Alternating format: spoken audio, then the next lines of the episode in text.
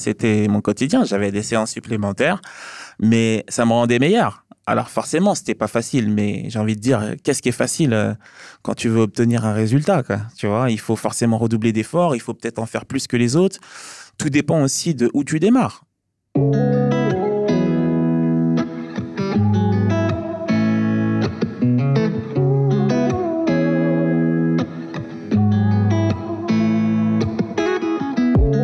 What's going on? Bienvenue à la réussite de l'échec, le show qui t'encourage à échouer afin de changer ta perspective à propos de l'échec pour réaliser tes rêves et tes objectifs.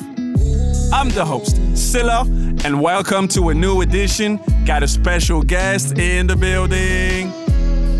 Aujourd'hui, je reçois champion du monde de taekwondo, trois fois médaillé de bronze au championnat d'Europe, 11 fois champion de France, Mamedi Doukara. Mamedi, bienvenue. Salut, merci pour ton invitation. Et merci de l'avoir accepté. Comment tu te portes? Bah écoute, très bien, tout va bien, tout va bien, tout va bien. Toujours un peu de fatigue hein, avec les entraînements, hein, parce qu'on s'arrête pas. Je suis au euh, courant de ça. On se maintient, on se maintient. Et euh, Pour ceux qui ne voient pas son physique, je vous invite vraiment à aller voir sur son Instagram pour voir c'est quoi qu'il appelle le maintien. Après, c'est un niveau d'exigence. J'étais sur un, un haut niveau d'exigence sur le taekwondo. Donc, c'est un peu le, le passif euh, qui me rattrape. Pourtant, quand j'ai débuté le crossfit, parce que je suis devenu crossfitter euh, après ma carrière, Ouais, on va en parler. j'ai démarré vraiment sur quelque chose de standard en me disant, bon, un petit peu de sport histoire de se maintenir, euh, trois séances euh, par semaine. Et en fait, euh, bah, ce truc-là a débordé, quoi. C'est trop fort que tu dis ça parce que moi, mon rythme en ce moment, c'est 3 à 4. 4 quand je suis vraiment au top de la forme, et surtout quand j'arrive à avoir le temps, mais 3 minimum là depuis un an. C'est le début.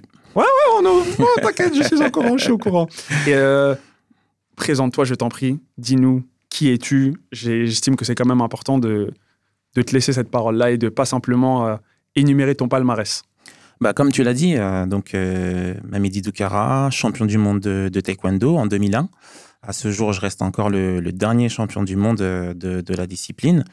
En France, on est deux. Euh, on est deux et je suis le deuxième, voilà, pour l'histoire. 11 fois champion de France et trois fois médaillé de bronze euh, au championnat d'Europe.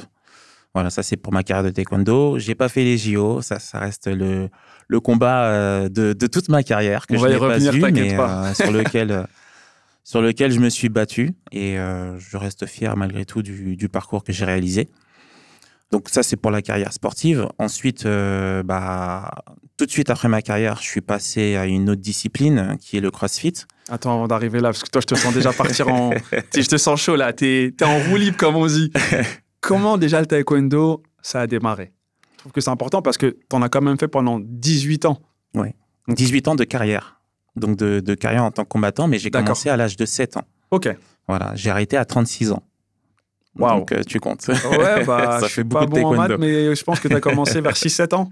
Donc 7 ans, 7 ans. Voilà. Et, et donc j'ai eu en tout, euh, j'ai eu pratiquement, bah, euh, que je dise pas de bêtises, on fait le calcul. Je sors la calculette, hein. moi je suis nul à 29 ans. calcul mental. Non, 29 ans, 29 ans de taekwondo en Waouh. totalité. Ah ouais, j'ai De- 31 de ans, mes- donc ouais. Voilà, de mes débuts jusqu'à la, jusqu'à la fin, 29 ans. Donc 7 ans, à l'âge de 7 ans, j'ai débuté avec mon, mon papa. Au départ, je vais pas te raconter une histoire de passion. À 7 ans, euh, t'as pas ces choses-là dans, dans, dans la tête. Euh, À 7 ans, bah, moi, c'était juste le fait de pouvoir suivre mon père à la salle et de faire du sport.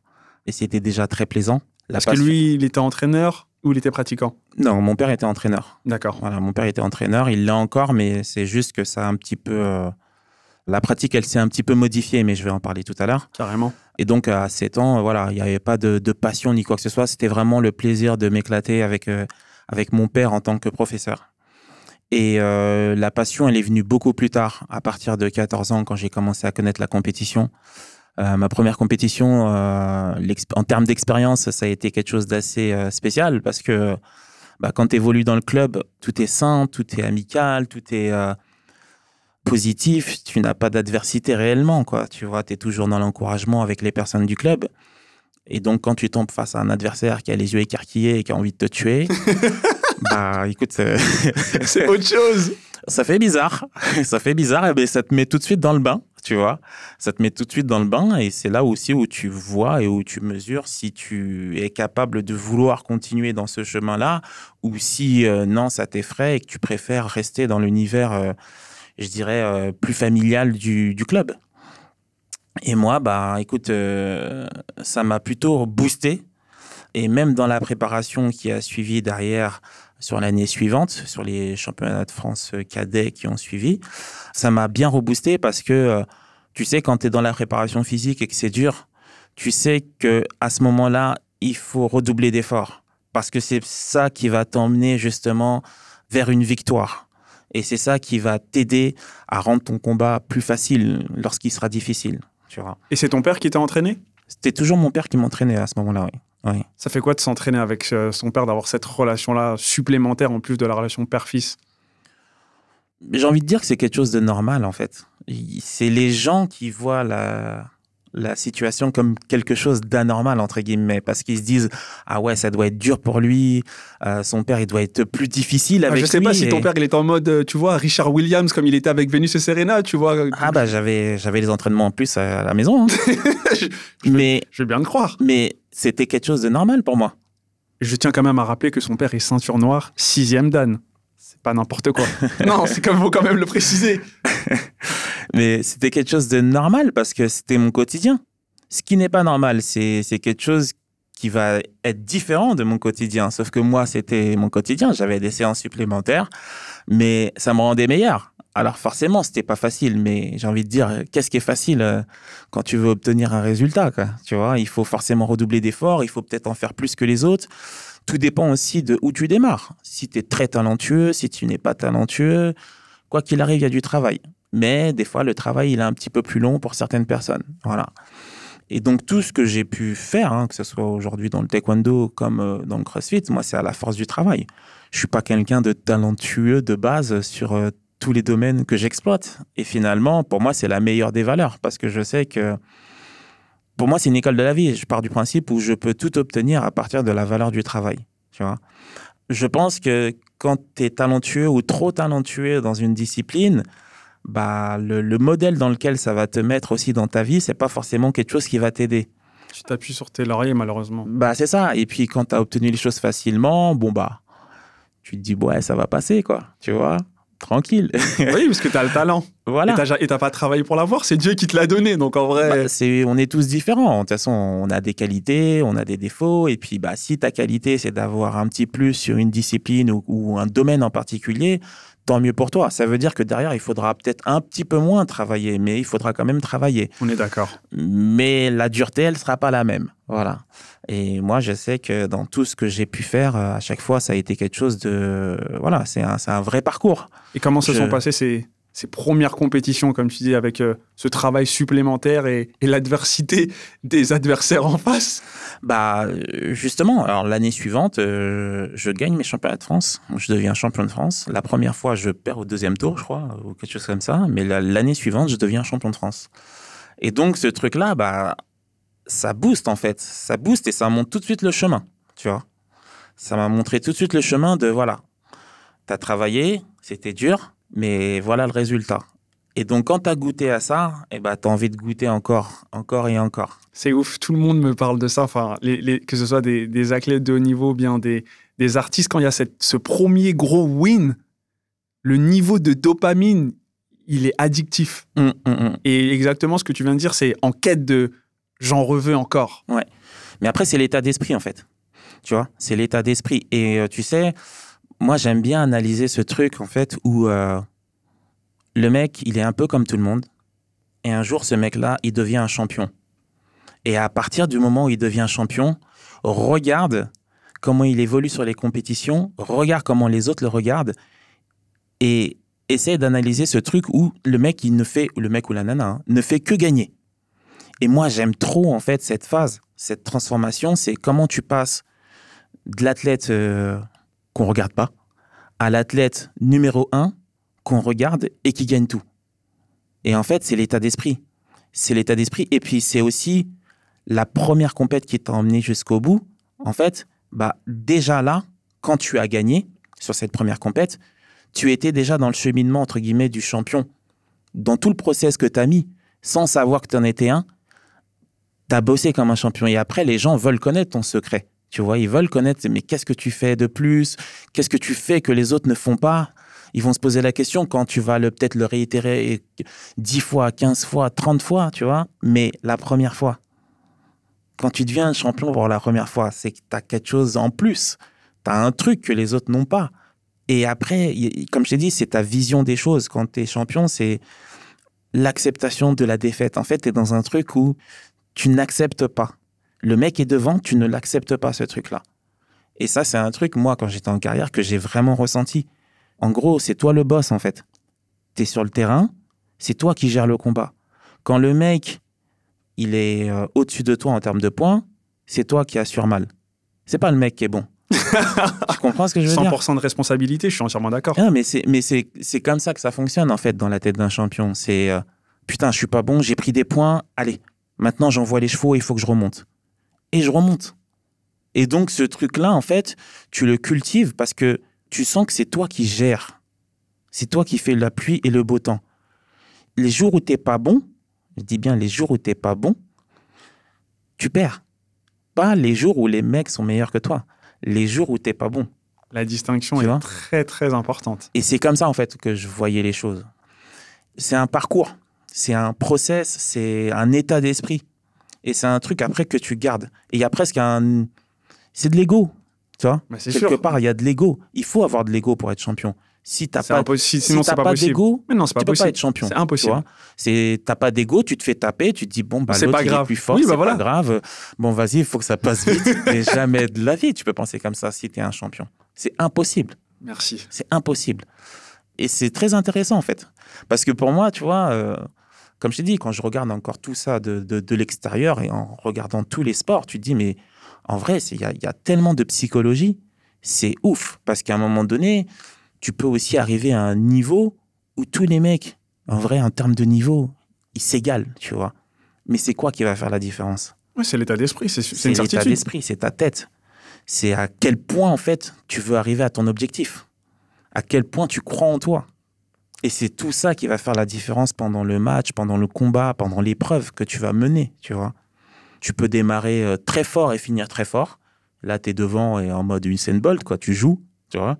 Mais quand tu joues comme ça, pareil, hein, je, jongle un petit peu, hein, mais quand je regardais Usain Bolt, moi, c'est pas tant la, course qui me faisait triper. C'est que je me disais, pour être à ce niveau-là. Qu'est-ce qu'il a fait? Mais qu'est-ce qu'il doit faire à l'entraînement, ce mec-là? Moi, c'est ça qui m'intéressait. C'est comment tu deviens Usain Bolt. Moi, c'est pas le Usain Bolt euh, sur la compète qui tape tout le monde, qui rigole, qui est devant, qui fait le pitre. Ouais, ça, c'est du spectacle. Ça, c'est la fin. C'est le moment où il joue. Mais comment tu deviens Usain Bolt? C'est ça qui est le, process, Exactement. Tu vois? C'est ça qui est super intéressant pour moi. Après, la vision, elle est différente pour chaque personne. Pour un spectateur, euh, bah, lui, il s'en fout de peut-être de, de, voir le process parce qu'il sait pas, en fait, il sait pas ce que ça demande l'implication que ça demande au quotidien, tu vois. Les efforts, les, les sacrifices. efforts, les sacrifices, tu vois. Mais quand tu es sportif, c'est ça que tu veux, bien toi, sûr. Tu vois. Parce que toi, tu sais. Parce que c'est ça qui t'amène justement au moment où tu t'éclates après en compète, où tu es bien et où tu prends tout ce que tu dois prendre, tu vois. Mais on le veut tous, ce truc-là. Comment tu l'as cultivé? Je pense que j'ai bien été entouré euh, dans mon club. Ça, je l'ai toujours dit. Tu sais, avant même de devenir euh, champion du monde, champion de France et tous les titres que j'ai pu avoir, dans le club, on m'appelait toujours champion. C'est-à-dire que avant même que moi-même je crois en moi, les gens croyaient en moi, tu vois. On m'appelait toujours champion. Mon père, avant que je devienne champion du monde, et c'est pas euh, une semaine avant, c'est quand j'étais petit, c'est un jour tu seras champion du monde. Ah ouais, donc en fait, la graine avait été semée depuis fort longtemps. Bah en fait, c'est-à-dire que, et c'est là où les dialogues ou ce que tu dis a de l'importance. C'est-à-dire que même, tu vois, aujourd'hui, quand je vais m'exprimer auprès de, jeunes ou des enfants, tu te rends pas compte l'impact des mots ou la puissance des mots dans le temps. Il y a peut-être un petit, tu vas lui dire une phrase, mais cette phrase, elle va le transporter, en fait, peut-être jusqu'à une épreuve forte de sa vie, et peut-être que le, le déclencheur, ce sera finalement ce que toi, tu lui auras dit un jour, tu vois. Parce que quand je dis ça, en fait, je me revois moi, en fait. Je revois, euh, Pascal Gentil, qui est notre double médaillé olympique, venir sur des stages et nous donner des conseils. Tu vois, c'est des trucs comme ça, je m'en souviens encore aujourd'hui. Et quand que ça t'a marqué. Et quand t'es rien et que t'es là et que ton rêve c'est de devenir champion et que le, le champion de la discipline vient pour euh, nous encourager, nous dire quelques mots, c'est des choses en fait que tu retiens, tu vois. T'as quelque chose à nous partager là qui te vient à l'esprit, qu'il a dit, qui t'a marqué? Alors j'ai une mémoire sélective. Je sais bien, c'est pour ça que je pose la question. j'ai une mémoire sélective, ça ne veut pas dire que le discours de Pascal à ce moment-là, il était banal, mais ce que je veux dire par là, c'est que sa présence, limite sa présence était même plus forte que ses mots. C'est comme si je te dis demain, un petit footballeur qui est en stage, il voit Zidane en vrai. Zidane, il va parler, hein, certainement. Hein. mais je pense que le petit va sûrement garder en tête qu'il a vu Zidane en vrai, il a peut-être touché Zidane en vrai.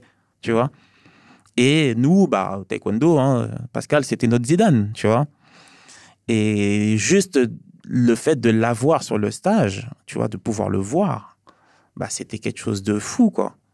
Et puis, chose qu'il faut comprendre, nous, euh, à l'époque, il n'y avait pas les réseaux sociaux, il n'y avait pas la communication qu'il y avait aujourd'hui. Donc les champions, pour les voir, il fallait soit aller sur les grosses compétitions, et pour les grosses compétitions, bah fallait au moins y participer parce que c'était un petit peu partout en France. Donc on n'avait pas forcément l'occasion de toujours croiser les grands champions qu'on voyait dans les magazines. Et donc quand on avait la chance de pouvoir les voir en vrai, c'était un moment euh, c'était peut-être le seul, tu vois. Mais en tout cas, on savourait les choses différemment. Et pour le coup, euh, voilà, moi, c'est des choses qui m'ont marqué, tu vois.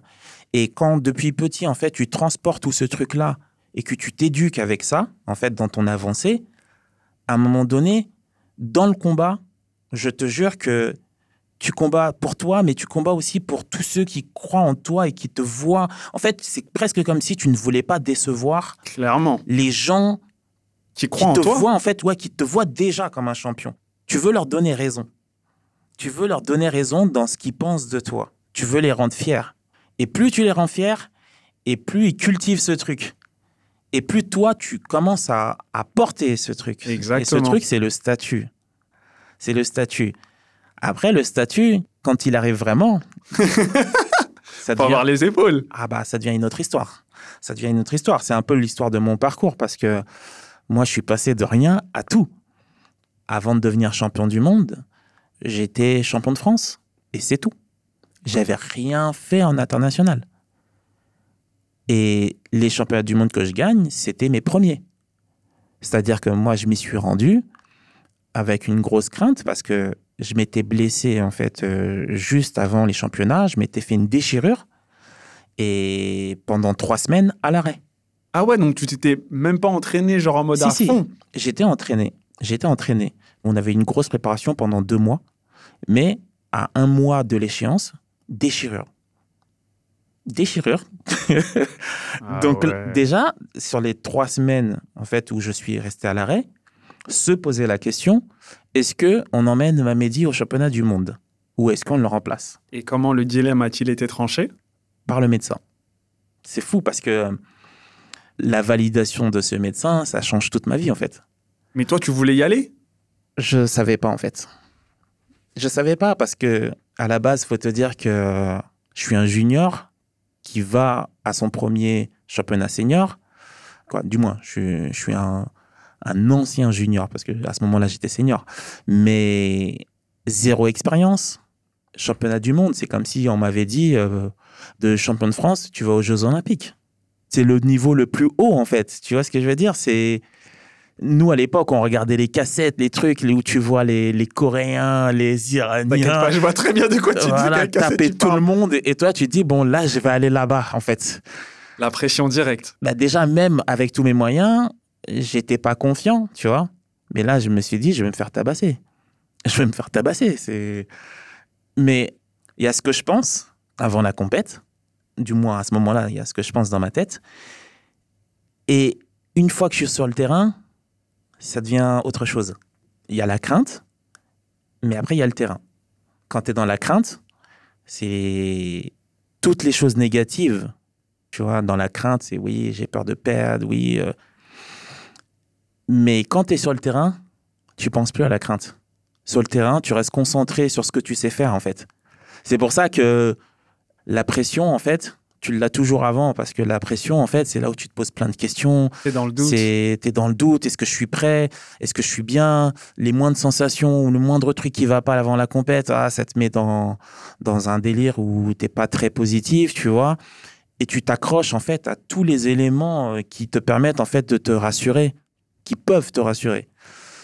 Mais une fois que tu es sur le terrain, c'est le côté technique c'est comment il est l'adversaire, qu'est-ce que je dois faire. Là, tu passes à l'action, en fait. Tu réfléchis plus à est-ce que je suis prêt, je suis pas prêt. Non, je suis là maintenant. ça y est, c'est parti, let's go. Tu vois, on y va avec les armes que j'ai, on y va.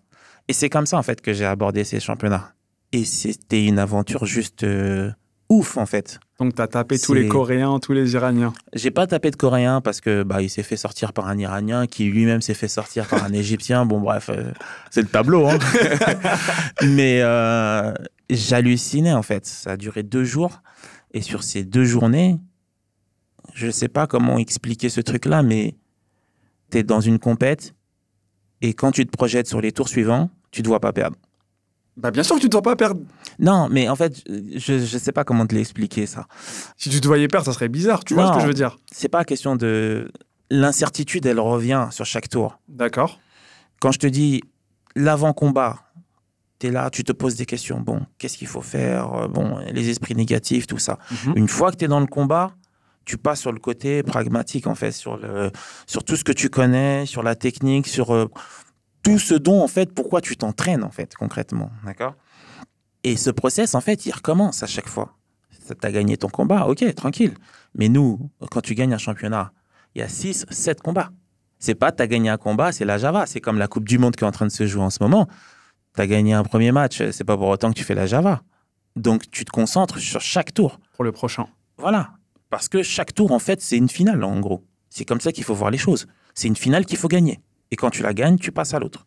Et petit à petit, tu passes à l'autre. Et petit à petit, le niveau, il augmente. Puisque forcément, les taux se resserrent.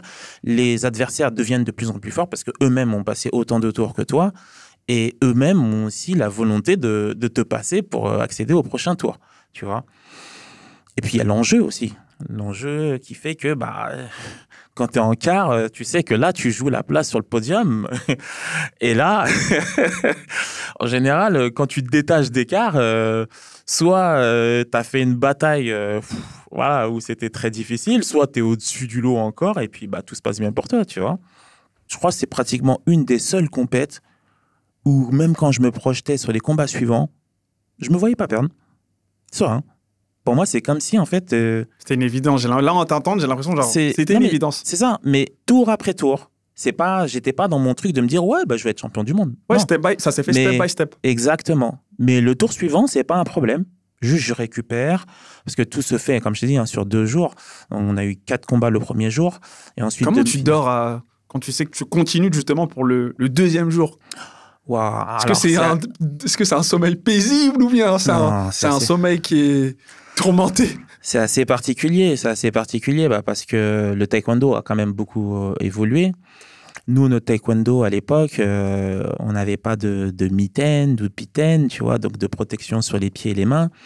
On strappait les pieds et puis euh, en général, quand tu finissais une compète, tu avais les pieds enflés tellement tu avais tapé, tu vois. Donc déjà, quand tu finis une journée de compète, en général, le lendemain, tu retapes pas, quoi, tu vois, de manière générale.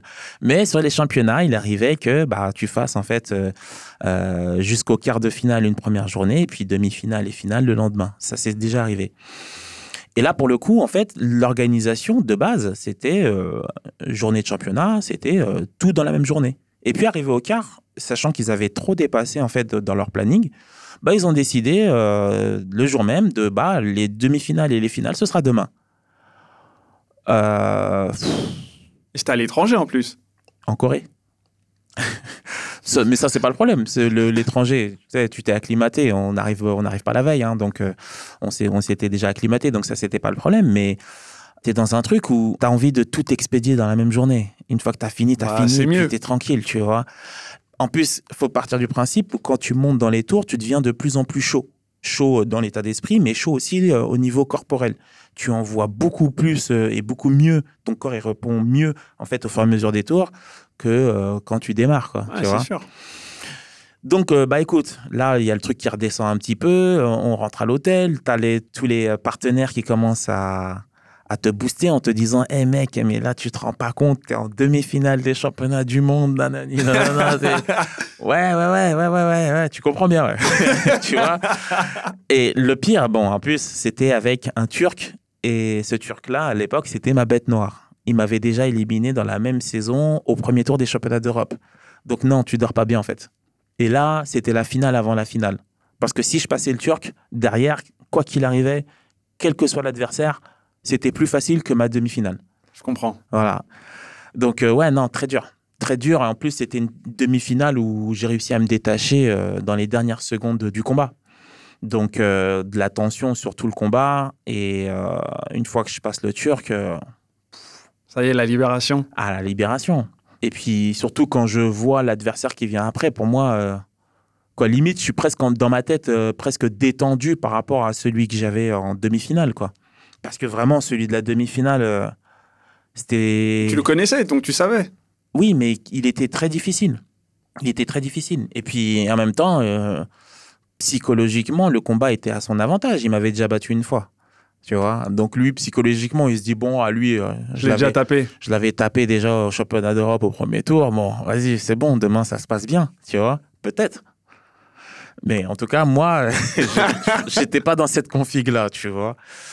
Et euh, non, donc le combat se passe euh, comme il doit se passer. Et puis je me détache en fait sur les dernières secondes du combat. Et puis après, euh, je prends un Égyptien en finale. Et là, combat avec beaucoup plus d'aisance, sans forcément le, le dénigrer en termes de niveau, hein, mais beaucoup plus facile. Mais voilà, je restais quand même prudent dans le côté tactique, technique. Je faisais attention à ce qu'il fallait faire. Et puis voilà, et puis je gagne ces championnats. Mais c'est là où, en fait, ma vie après, euh, dans le taekwondo, elle a changé. Ah, champion du monde à 20 ans, oui, je veux bien le croire. Ouais, mais après, justement. C'est quoi le à ce moment-là En fait, voilà, justement, à ce moment-là, moi, je gagne une grosse compète. Mais je me rends même pas compte que c'est les championnats du monde. Parce que tu sais ce que c'est, en fait, tant que t'as pas gagné. Tant que t'as pas gagné, tu dis, waouh, être champion du monde, ça doit être un truc de ouf. Bah ouais, j'ai gagné. Ok. Donc je suis champion du monde. Et après? Bah, après, tu te rends compte que c'est les gens qui changent autour de toi, en vrai. Moi, j'ai pas changé. Moi, je suis resté le même.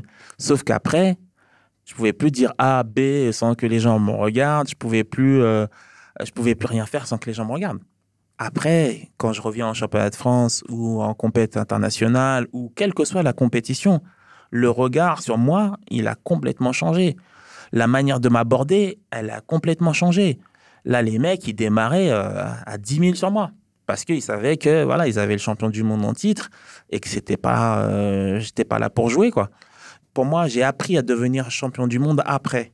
Je suis pas devenu champion du monde le jour de ma compétition. Je suis devenu champion du monde après, parce que il y a tellement de choses qui ont changé autour de moi que j'ai appris à le devenir et j'ai appris à porter le statut. Ce qui est fou, c'est euh, tu gagnes un titre, mais les gens en fait, s'ils te battent, c'est comme s'ils devenaient champion du monde. C'est pas la boxe, par contre, chez nous. Tu vois mais dans leur tête, c'est ça. C'est. Euh, j'ai battu le champion du monde, mais bien sûr, c'est un truc de ouf. Voilà, c'est j'ai battu le champion du monde ou euh, limite même. Non, mais t'as vu ce que tu lui as mis quand même, même si t'as perdu. Hein. C'est, tout compte, en fait. Tout compte. Donc, tu vois, il y a ce truc aussi là qui énerve un peu. L'ego dont on parlait tout voilà, à l'heure. Voilà, qui énerve un peu et tu te dis, non, mais en fait, euh, ok. Donc, si les gens ils voient les choses comme ça, en fait, moi, il faut que j'augmente mon niveau, mais de manière à ce que soit, je sois irréprochable. Ouais, et inatteignable même au-delà, c'est même pas forcément de me dire inatteignable, mais c'est surtout en fait de me protéger. Et la meilleure manière de me protéger, c'est de montrer les choses claires. Si tu laisses passer un petit peu, ah, il suffit que l'autre il prenne la confiance, il t'en mette une ou deux. Ah, le public il s'enflamme, attention c'est chaud pour lui, il a failli perdre. et tu pars dans des trucs en fait où euh, à la fin tu es dégoûté. Toi tu te dis non mais j'ai voulu être cool et en fait euh, non les gens ils profitent de ça pour te salir, tu vois. Donc voilà, moi j'ai vraiment appris à devenir champion du monde après mon titre.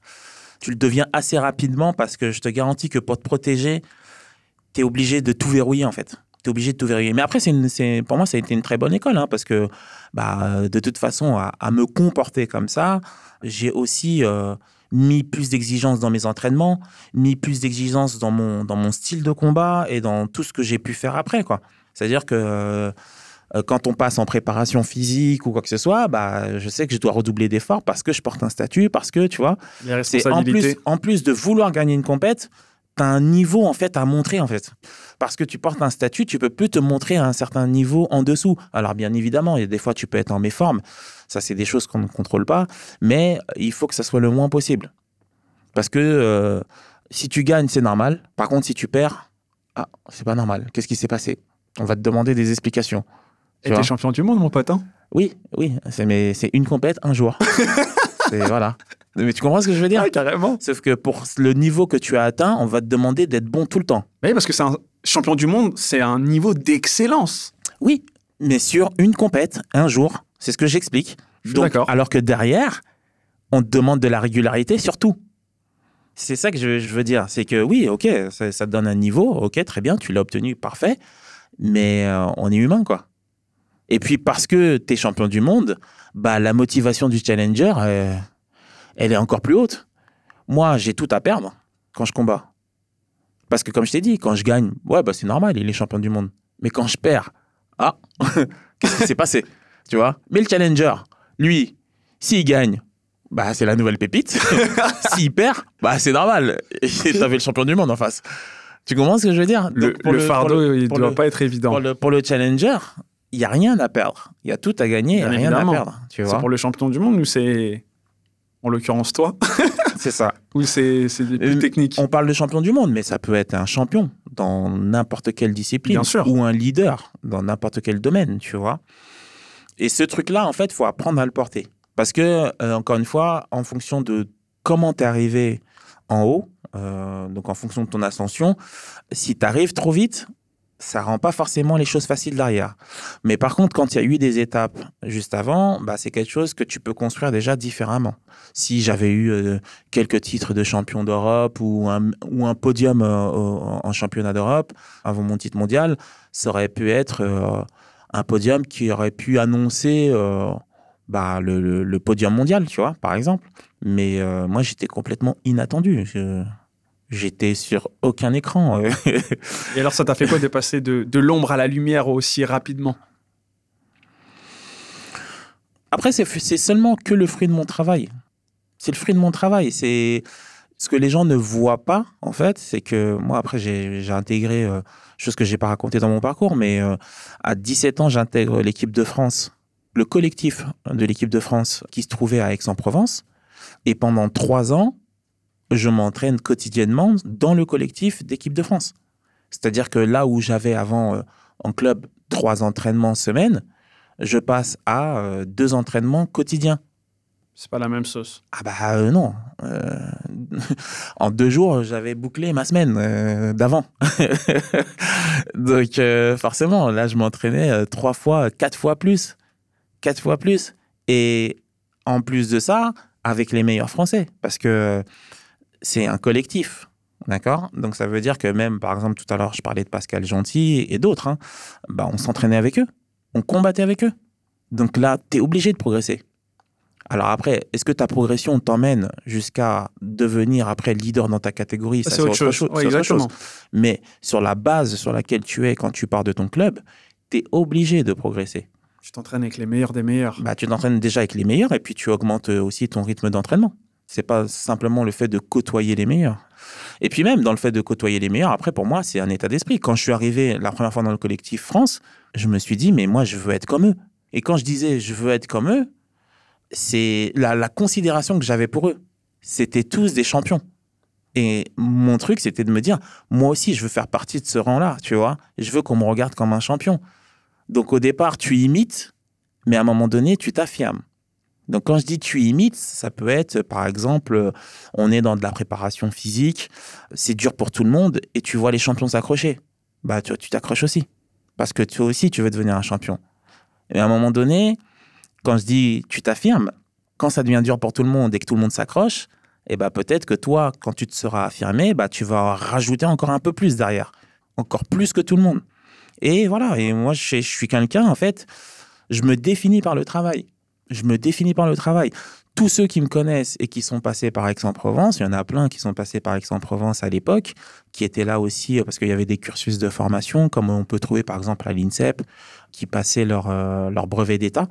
Il y en a beaucoup, après que j'ai eu mon titre, qui m'ont dit Mais franchement, c'est même pas étonnant.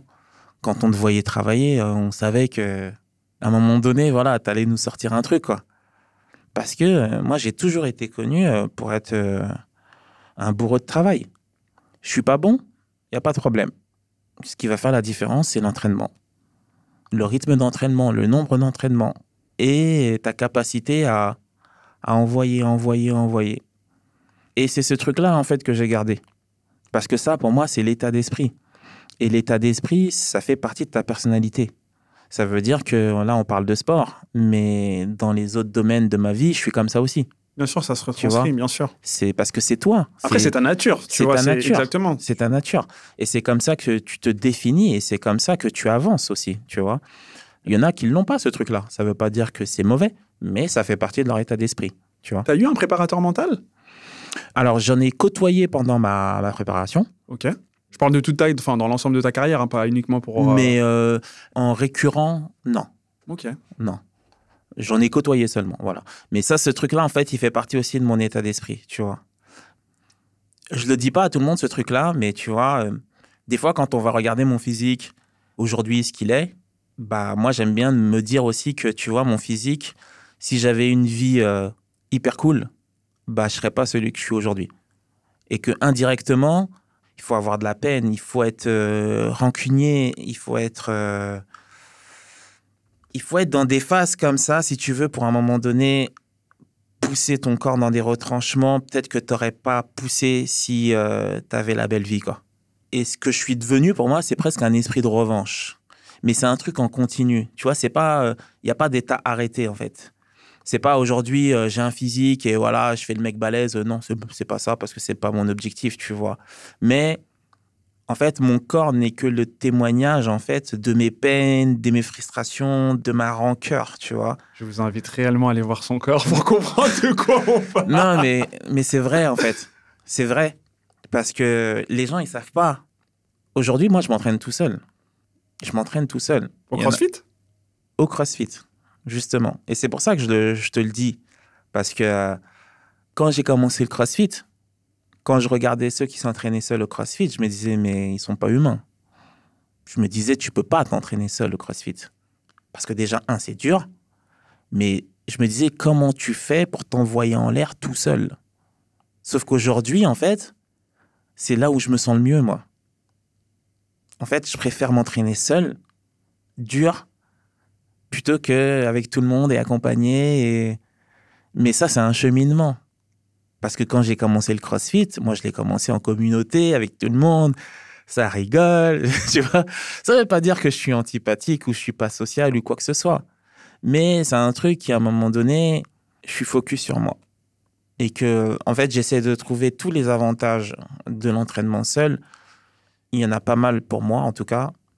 Il y a des choses que je faisais plus parce que tu es en groupe et que euh, tu es emmené dans un truc où euh, c'est cool et euh, tu es dans la discussion et tu es moins protocolaire avec ce que tu dois faire pour toi. Parce qu'on est tous différents et on vient tous de domaines différents et on n'a pas tous le même âge. Quand je parle de l'âge, c'est euh, le conditionnement à l'entraînement. C'est-à-dire peut-être que le petit jeune, il va arriver, euh, il peut s'envoyer à 10 000 euh, de 0 à 100 sans problème, tu vois. Moi, aujourd'hui, j'ai besoin de prendre du temps de faire ma mobilité, de prendre le temps de m'échauffer. Après, quand il faut envoyer, j'envoie. Mais j'ai besoin de prendre le temps justement sur la partie avant qui va préparer mon corps à l'effort. Et ce truc-là, en fait, je l'avais plus. Je l'avais plus. Alors qu'au taekwondo, T'as pas le choix. C'était ma base. Oui, bah oui. T'arrives. Tu t'étires. Tu t'étires, tu discutes, tu fais tes trucs. Mais en fait, au CrossFit, c'est pas cette éducation-là. C'est pas la même éducation. Ça ne veut pas dire qu'au CrossFit, on ne s'étire pas. Mais le cheminement est différent. Oui, c'est complètement. Le cheminement est différent. Et puis quand tu es dans le format CrossFit, quand tu es en communauté, c'est euh, tu prends ton cours, c'est un format une heure. Donc la partie étirement, si c'est cinq minutes, c'est déjà énorme, tu vois. Sauf que moi, dans mon taekwondo, ça a été toute mon éducation, l'étirement. Le nombre de fois où on s'étire, c'est presque équivalent à l'entraînement. C'est tu t'étires avant l'entraînement, tu t'étires dans l'entraînement et tu t'étires après, l'entraînement. Bien sûr. Sauf que quand tu passes de ça à rien, parce que j'ai à un moment donné, je suis passé dans le rien, À un moment donné, ton corps, si tu veux, Oui, il te le fait comprendre. ah, il te le fait bien comprendre. Tu deviens un caillou ou une pierre. Tu vois Et là, t'arrives plus à faire le papillon et tout ça, tout ça. Ça devient compliqué. Et dans ce corps, tu finis par te sentir mal, en fait. Tu vois ce que je veux dire? Parce que tu l'as connu un peu plus souple. Alors après, euh, tu peux faire la confusion avec le fait bah, de- d'avoir pris de la masse musculaire. Mais en fait, non. C'est pas la masse musculaire qui fait que tu deviens moins souple. C'est simplement le fait que tu ne travailles pas ta souplesse. Je t'ai vu faire le grand écart, donc euh, je, je confirme. J'ai eu du mal à le croire, mais c'était sous mes yeux, donc je savais que c'était pas Photoshop, tu vois. Mais euh, voilà, il y en a beaucoup aussi hein, qui me posent la question est-ce que depuis que tu fais du crossfit, euh, t'es plus raide euh, parce que tu as pris beaucoup de muscles Mais ça n'a rien à voir. En fait, tu peux être très musclé et être très souple. Il faut travailler les deux, c'est tout. Il faut travailler les deux. La souplesse n'est pas l'inverse de la force. Tu peux très bien avoir de la force et être souple. Regarde les sumos, la masse qu'ils ont, et pourtant, euh, ils font tous le grand écart. C'est un truc de ouf. Tu vois ce que je veux dire? Donc, c'est juste que ça se travaille. Si tu privilégies que un côté, bah forcément, euh, de l'autre côté, ça va pas. Tu vas pas évoluer tout seul. Tout fonctionne avec le travail. Tout fonctionne avec le travail. Et au final, comme je te disais, ouais, donc je suis arrivé dans un truc où je m'entraîne tout seul. Et euh, je suis plus attentif, en fait, à des stratégies dans mon entraînement. Tu vois, par exemple, je vais faire un entraînement, je vais essayer de. Il y a un truc qui s'appelle le pacing, en fait, euh, dans, Mhm. dans le crossfit. Tu vois, c'est le fait de, de, de se rythmer, voilà, sur un entraînement. Je travaille beaucoup sur ça, tu vois. De, de fait de, de faire des entraînements rythmés et je suis concentré que sur moi à ce moment-là. Je suis pas concentré. Je fais pas en fait d'entraînement à l'émotion. Ce que j'appelle un entraînement à l'émotion, c'est je m'entraîne avec des potes et euh, voilà, il y en a un euh, qui est censé être moins bon que moi et il me dépasse. Ah bah l'émotion et l'ego vont faire que ah non, euh, il est hors de question que ce mec me dépasse, donc je vais essayer de rajouter un peu plus, quitte à faire mon mouvement peut-être pas forcément correctement. Et là en fait après tu es dans l'émotion, donc en fait tu contrôles plus les choses et c'est pas ça en fait qui t'emmène vers un bon niveau selon moi, parce qu'il faut pas confondre la compétition et l'entraînement. On est bien d'accord. L'entraînement, c'est ce qui te construit à être solide pour la compétition. Bien évidemment, de temps en temps, c'est bien de se tirer la bourre, il n'y a pas de souci sur ça, mais si ton entraînement, ce n'est que ça, c'est que de l'ego, en fait, avec euh, Pierre, Paul ou Jacques, tu peux pas t'envoyer en l'air tous les jours. Va demander aux sprinteurs combien de fois ils courent à 100% de leur capacité avant les compétitions. Jamais. Jamais. Ils ne sont à 100% que le, jour, de la, comp- compétition. Bien évidemment, ça fait Donc, sens. tu t'entraînes, en fait, pour avoir le moteur le jour de ta compétition. Et donc là, tu t'entraînes intelligemment. L'entraînement, ça doit pas être tous les jours, tu finis en croix au sol. Dans aucun sport, en fait, c'est ça. Et comment t'es tombé dans le crossfit? Alors le CrossFit, c'est assez particulier parce que euh, j'en avais pas forcément une image euh, positive au départ parce que euh, voilà, pour moi c'était un sport de répétition avec beaucoup de mouvements et puis quand tu sors d'une carrière, bah t'as pas forcément envie d'enchaîner avec une autre discipline où tu vas devoir encore envoyer encore et encore. Et en fait, bah dans mon boulot parce que à côté de toute cette pratique sportive, je fais de la photo, je suis photographe.